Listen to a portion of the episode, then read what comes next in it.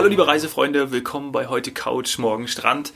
Wir haben dir jetzt in den letzten drei Episoden Thorsten vom stationären Reisebüro auf die Ohren gegeben und uns gedacht, dass wir dir jetzt mit Holiday Check eine Online Travel Agency bieten. Und dann haben wir was für dich gefunden, nämlich ein Gespräch mit der lieben Marina, das wir im letzten Jahr aufgenommen haben.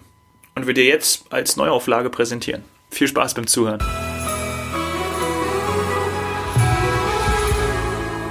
Hallo Marina, schön, dass du da bist. Hallo, ja, ich freue mich auch dabei zu sein und bin sehr gespannt, was mich heute so mit euch erwartet. Erzähl mal, wie du die letzten Monate erlebt hast.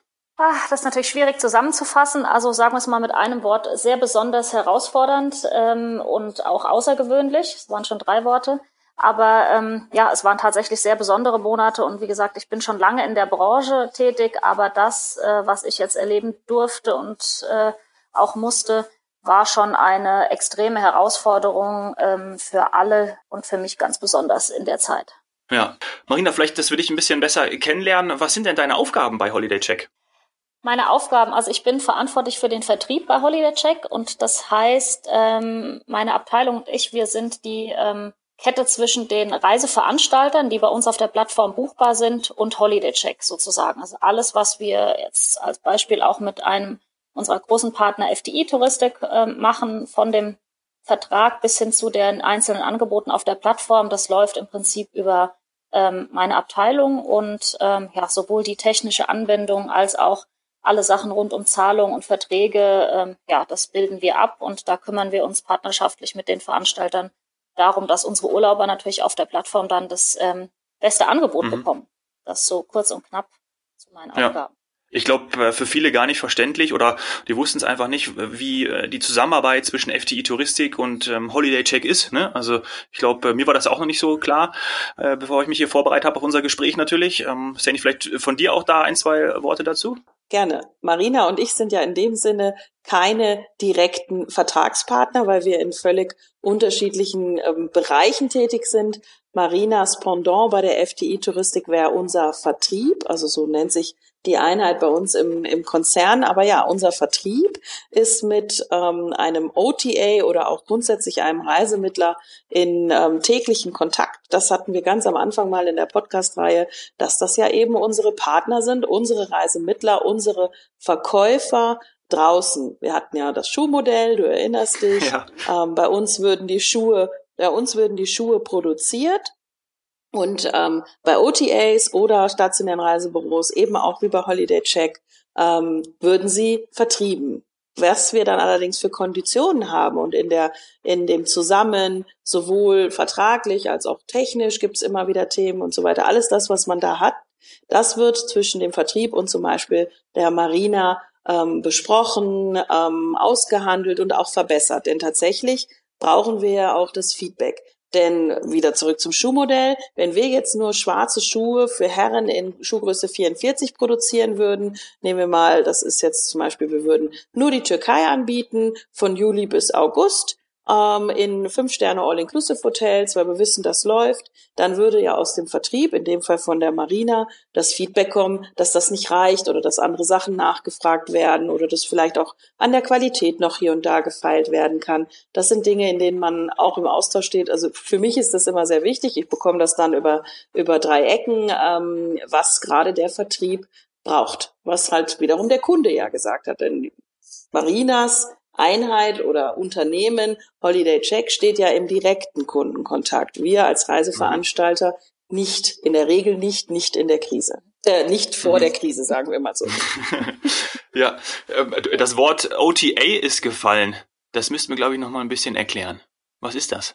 Das ist ähm, relativ einfach äh, zu erklären. Also ich Seni hat ja schon die Kontakte super gut beschrieben und ähm, OTA heißt einfach Online Travel Agency, also ein Online-Reisebüro in dem Sinn. Und das sind wir auch.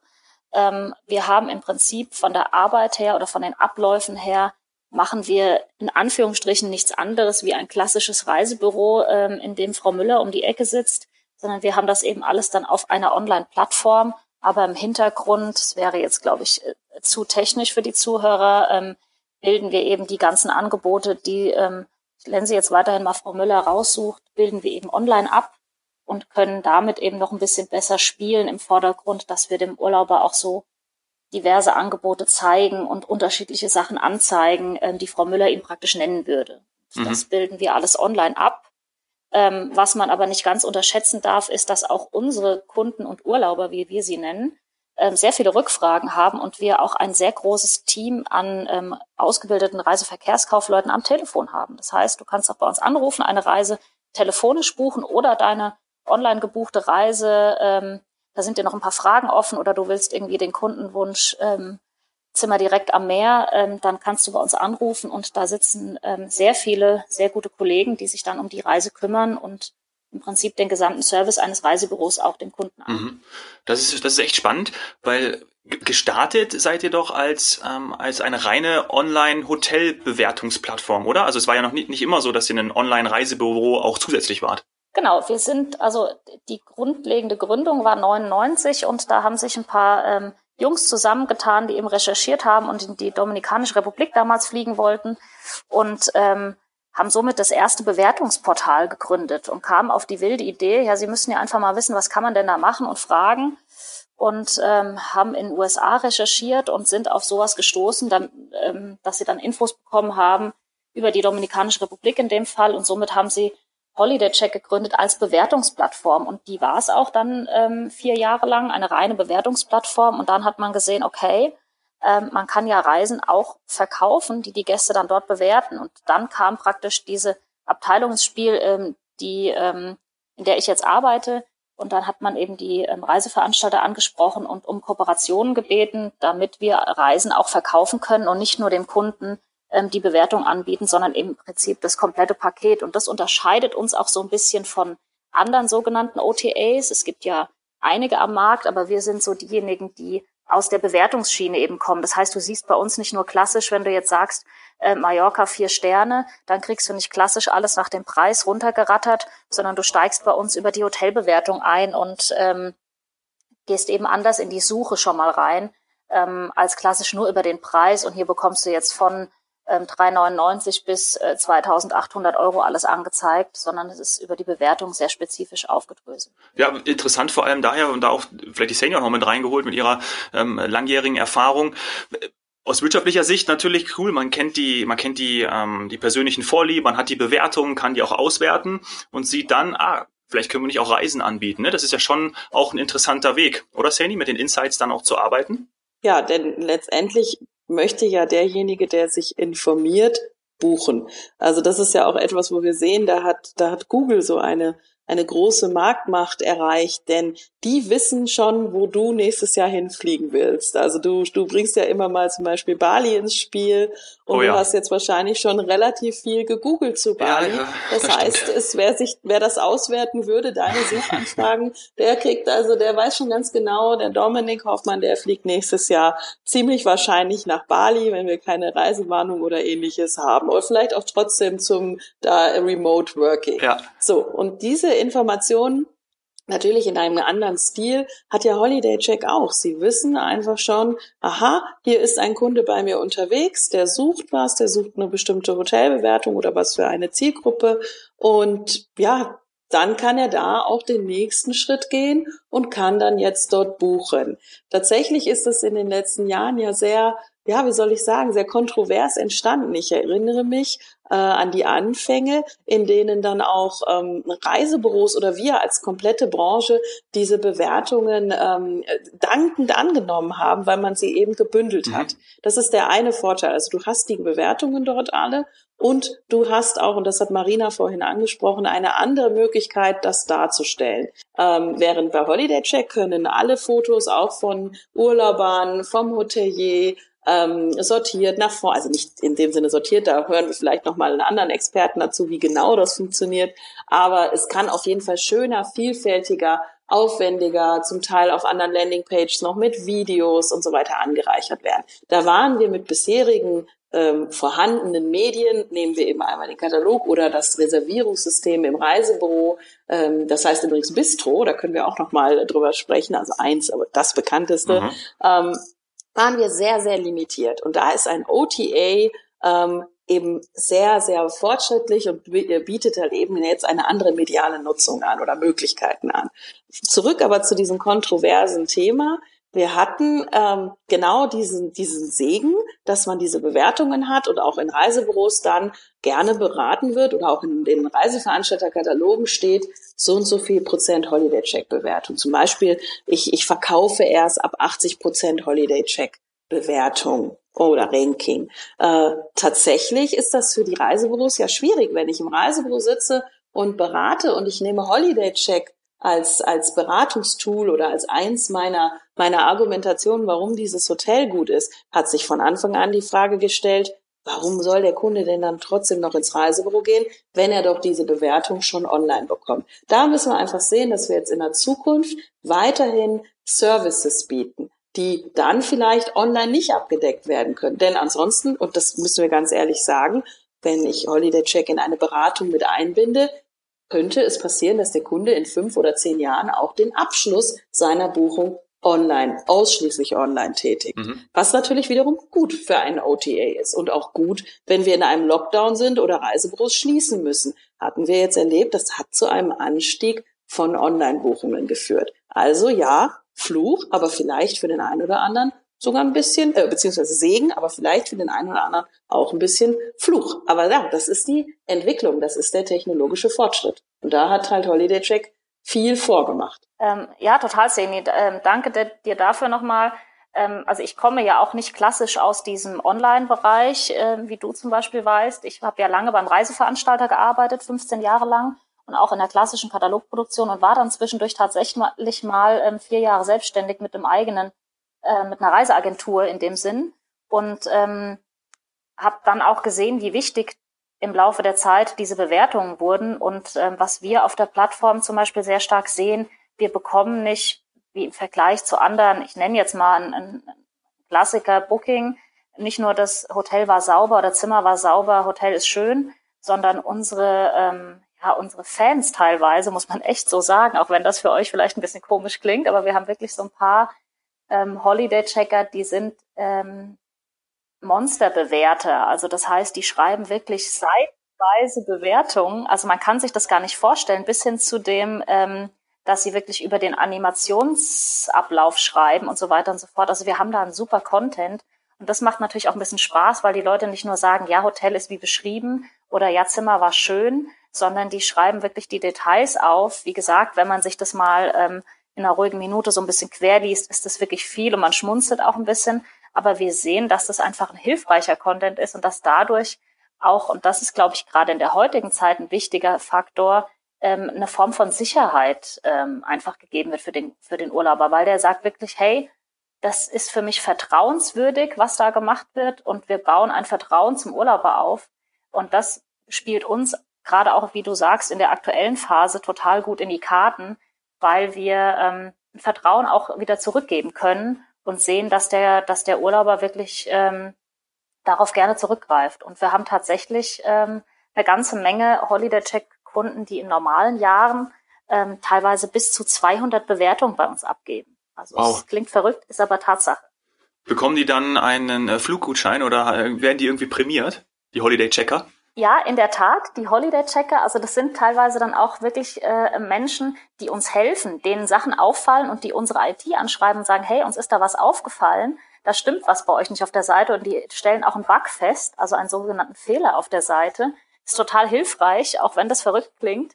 Ähm, und wir machen normalerweise unter normalen Umständen in normalen Jahren einmal im Jahr einen sogenannten Holiday-Check-Event für die, für die Reisenden und für die Bewerter und dann bekommen die von uns einen ganz tollen Tag. Ähm, beispielsweise waren mit denen mal eine Übernachtung auf einem Schiff und äh, da wird der Tag wirklich für die gestaltet, inklusive unsere CEOs. Sind Kollegen auch dabei, 20 Kollegen, die, die die Leute da begleiten, die für Fragen und Antworten zur Verfügung stehen. Und dann gibt's natürlich auch ähm, für die Top 3 gibt's auch schöne Preise. Ich müsste jetzt lügen, wenn es kann auch sein, dass es für fünf gibt, aber auf jeden Fall verlosen wir dann auch ähm, für die Top-Bewerter tatsächlich einen schönen Preis, der natürlich mit Urlaub und Reisen zu tun hat. Ja. Ja, klasse. Das macht natürlich, schafft natürlich auch einen Anreiz, ne? Also auch toll, dass ihr da auf eure Community eingeht. Lass uns noch mal kurz, ähm, wirklich kurz auf das Geschäftsmodell eingehen, weil ähm, das haben wir ja schon ein bisschen äh, angesprochen. Aus meiner Sicht wäre ja das dann die äh, provisionsbasierte Vermittlung von Pauschalreisen, zum einen, auch Hotels, Mietwagen, aber gleichzeitig ja dann auch, ähm, dass ihr die Nutzer an andere Buchungsportale weiterleitet. Ist das richtig? Naja, wir leiten sie nicht weiter in dem Sinn, aber natürlich wissen wir auch, dass die wenigsten Kunden nur bei uns auf der Seite sind und schauen und sagen, ja, das nehme ich und dort gleich buchen. Das ist der geringste Anteil, das wissen wir schon. Mhm. Wir wissen, dass die ähm, Urlauber und wir sind da eben Spezialist in der Pauschalreise, wie du richtig gesagt hast. Und wir wissen aber, dass der, ja, dass der Urlauber dann auch nochmal bei dem einen oder anderen Mitbewerber schaut oder dann auch mit dem Angebot von uns ins Reisebüro geht. Also auch das gibt es natürlich, weil sie sagen, wir wollen keine ähm, keine Kreditkarte oder keine Rechnungsdaten eingeben. Wir machen das lieber bei, äh, bei dem Reisebüro um die Ecke. Auch das haben wir natürlich und ähm, wissen, dass nicht alle Urlauber, die sich bei uns für das Hotel XY entscheiden, auch bei uns buchen. Da waren jetzt, wenn ich da kurz ähm, nachfragen darf, weil ich kenne ja auch den Dominik, da waren jetzt zwei ähm, interessante Aspekte dabei. Der eine Aspekt ist eben wieder das Thema Pauschalreise. Da versuche ich ja auch den Dominik immer wieder behutsam hinzuführen, dass das gerade als Familienvater ja. eher ein bisschen Vorteile haben kann rechtlich und einfach deine, deine, deine Rechte und dein, dein Geld auch schützen kann.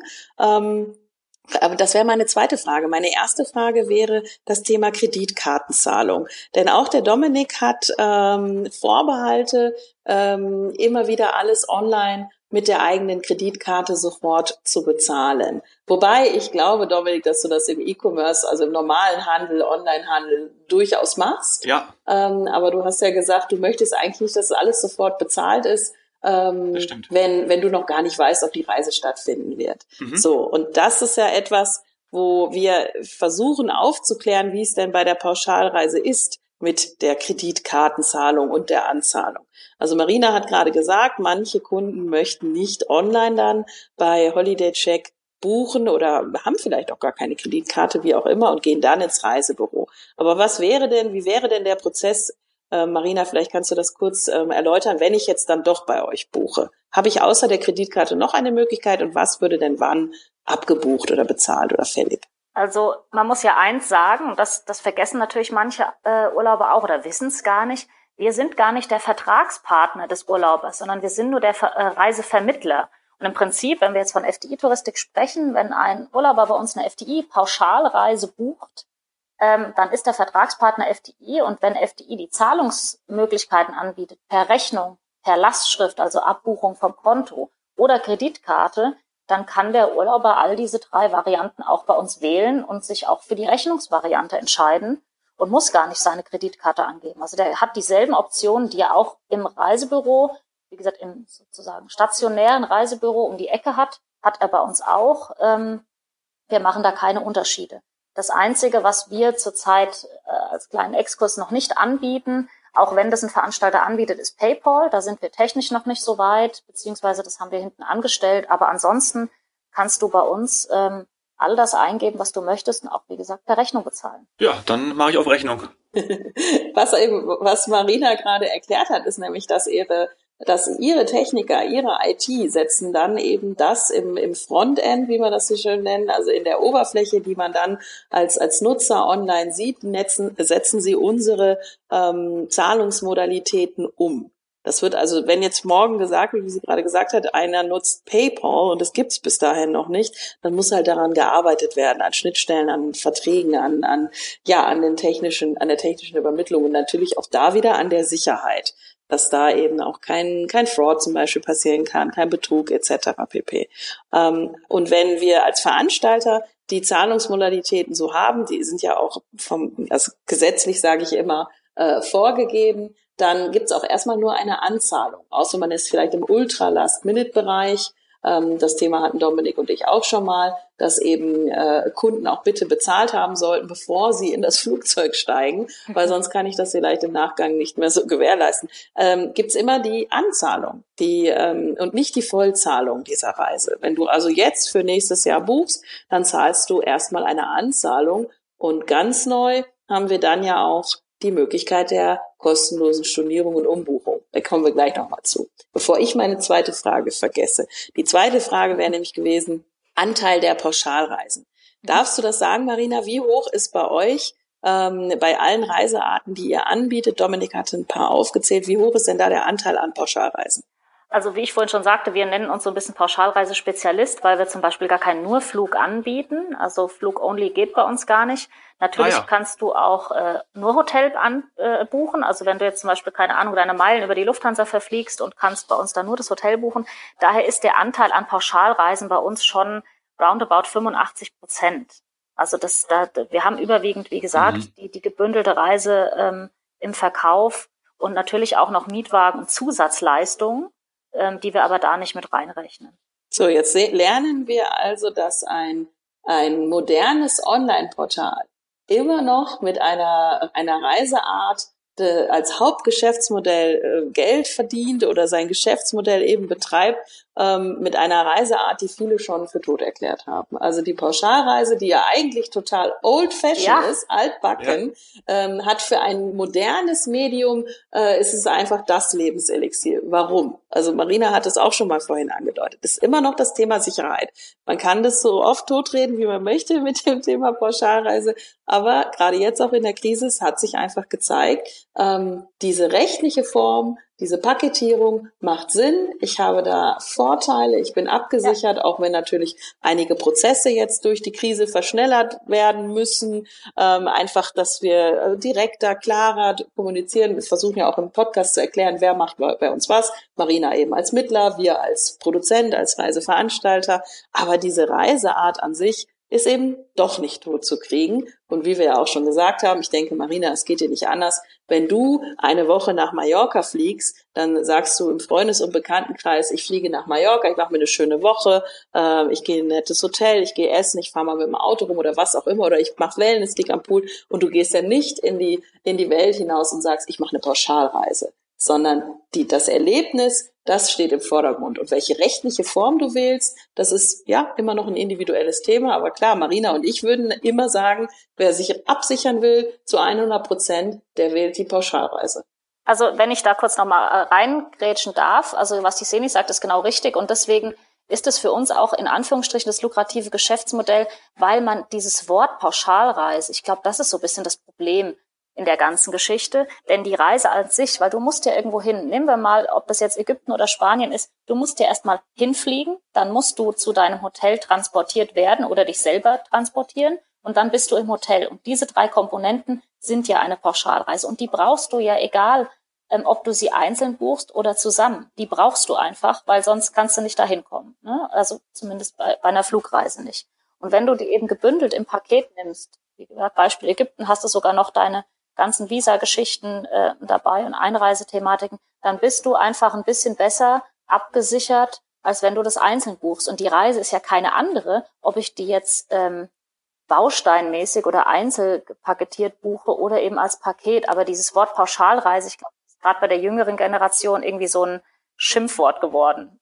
Mhm. Ja ja, irgendwie äh, old fashioned, ne? aber ja. genau wie ihr beide erklärt habt, und das habe ich ja auch verstanden in den letzten Wochen, in den letzten Folgen, man muss auch verstehen, was alles ähm, da drin auch ist, ne? also wie Sani auch schon ganz oft erklärt hat, was man alles mit einer Pauschalreise machen kann. Ob ich jetzt äh, nach Portugal ähm, zum Surfen gehe, ähm, kann ich, ist ja genau, kann ja genauso auch mit einer Pauschalreise alles gebucht sein. Ne? Also wie die Sani erklärt hat, ähm, ich sage ja auch nicht, äh, ich, ich, ich fahre zum Surfen, ich, ich, ich mache eine Pauschalreise ähm, nach Portugal, sondern ich gehe zum Surfen nach Portugal. So und ich glaube, ja. das ist auch nochmal hier ähm, klar geworden und auch vielleicht diejenigen, die ähm, ja jetzt auch noch mehr Sicherheit wollen und auch anstreben, dass es mit der Pauschalreise eben möglich ist. Und dafür ähm, herzlichen Dank natürlich. Vielen Dank an Marina Ackermann von Holiday Check für deine Zeit. Wir haben sie genutzt und so viel Material gesammelt, dass wir am Montag auch noch eine Folge herausbringen können, die sich mit einem Rückblick auf die Krise befasst und damit aktueller denn je ist, denn sie bietet gleichzeitig auch Lösungen.